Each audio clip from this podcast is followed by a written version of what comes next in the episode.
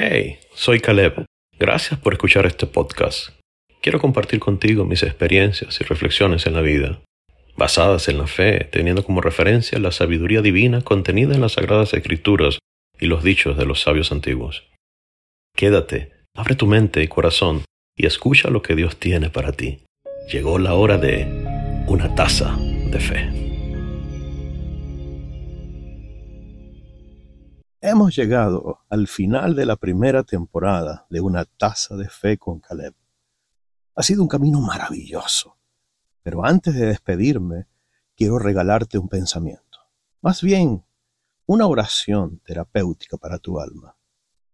¿Has experimentado que llegan momentos en tu vida donde casi logras tocar la meta y entonces todo se desmorona? ¿Que las fuerzas se desvanecen y casi sin explicación? Quizás estás frente al miedo, al miedo de errores del pasado, a palabras llenas de poder que te dijeron en tu niñez y que tu alma guardó como ciertas. Si es así, a ti te dedico este episodio. No huyas de tus miedos. Tú eres invencible. No huyas de tus dolores. Enfréntalos. Y usa sus fuerzas para subir al siguiente nivel. Ese error, ese trauma del pasado no tiene por qué aterrorizarte para siempre. Momentáneamente, regresa a ese momento y haz las paces con tu yo interno. Observa sin la oscuridad del miedo a tu alrededor. Observa sin el temor a ser juzgado. Observa sin el riesgo de equivocarte nuevamente. Solo observa en el pasado de ese momento ¿Cómo te sientes? ¿Cómo reaccionaste? ¿Qué sentimientos y emociones afloraron en ti? Quizás al observar en tu mente, tus manos sudan. Tu corazón se vuelve a agitar, tu respiración se entrecorta, tu cuerpo tiembla. Pero no huyas, quédate un poco más. Sigue observando, pero ahora hazlo desde la seguridad del tiempo, y la objetividad te hará ver las cosas diferentes. La visión sobrepasará lo que tus ojos ven y es justo allí cuando podrás entender lo que ese evento realmente significa hoy para ti, sin los matices de desesperación que te invadieron antes. Entonces, cuando estés parado frente a ese yo de ayer, es el momento de hablarle. Sé compasivo, sé amable, como ya aprendimos en episodios pasados de esta temporada, piensa bien de ti y háblale bien a tu yo de ayer. Exprésale que no hay formas de cambiar las circunstancias en las que transcurrió su vida, pero sí que esas experiencias lo han capacitado para ser exitoso hoy. Que cada momento vivido, cada persona que coincidió con él, no fue un accidente, sino que cada uno representa una fuerza cósmica que el Creador condujo hacia él para hacerle quien es.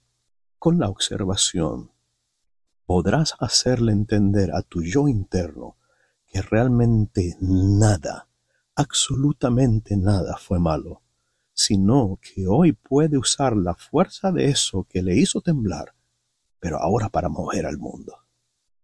Cuando le explicas con amor comprensión a tu yo de ayer, que ese monstruo es en realidad una sombra proyectada en la ventana de tu alma, que hoy no le puede hacer daño, que la realidad es simple, pero poderosa, que solo basta que salga el sol y se dará cuenta que un árbol frondoso le brinda su cobijo y sus frutos.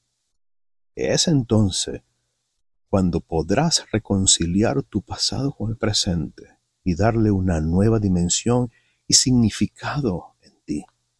Podrás permitir que fluya esa energía necesaria para que te impulses hoy. Mi hermano, hermana, no esperes más. Es el momento de parar. Es el momento de hacer una pausa.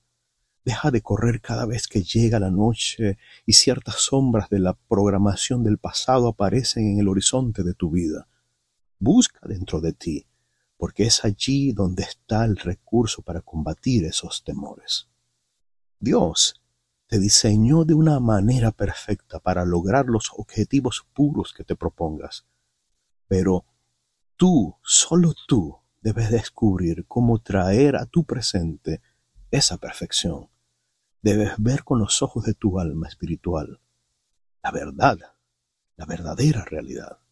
Tu realidad, en efecto, es que eres un hombre vencedor, una mujer virtuosa, que has llegado hasta este día no por inercia o por casualidad, sino que has sido capacitado por el Ser Supremo para que hagas brillar esa chispa, esa luz que está en tu interior, para alumbrar tu camino y caminar por veredas de éxito y amor, pero también para ser modelo de generaciones por venir.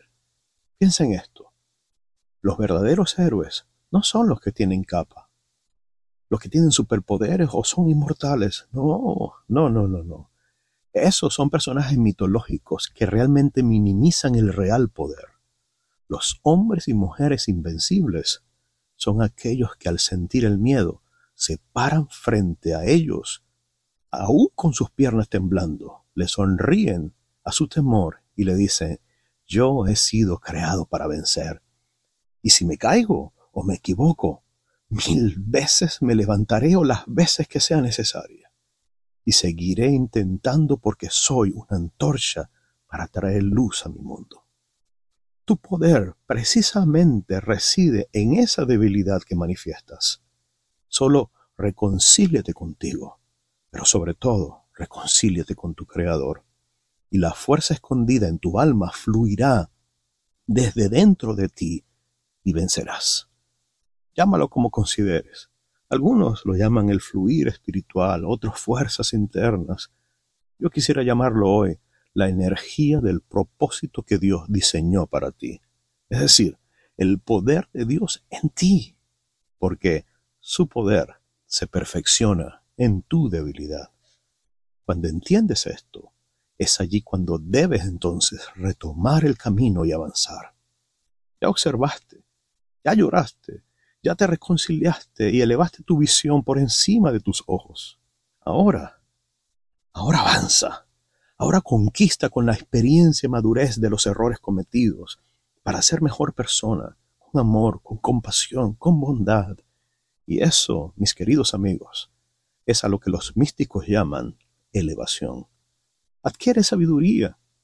Es decir, transforma tu ser interior para ser mejor persona. En la Biblia se registra un relato de cómo Josué tuvo miedo y el Eterno le insta y le inspira y le dice, no temas, no desmayes, porque yo, tu Dios, estaré contigo siempre.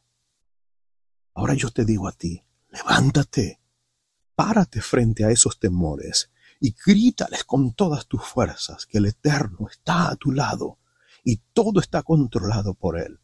Y con eso enciende ahora la antorcha de tu alma y camina. Camina aunque las piernas te tiemblen. Él, tu Dios, fortalecerá tus piernas y tu camino se hará sencillo. Vamos, haz un propósito para tu vida. Vence el miedo. No huyas enfréntalos. Es por eso que me repito yo cada día, Kadima.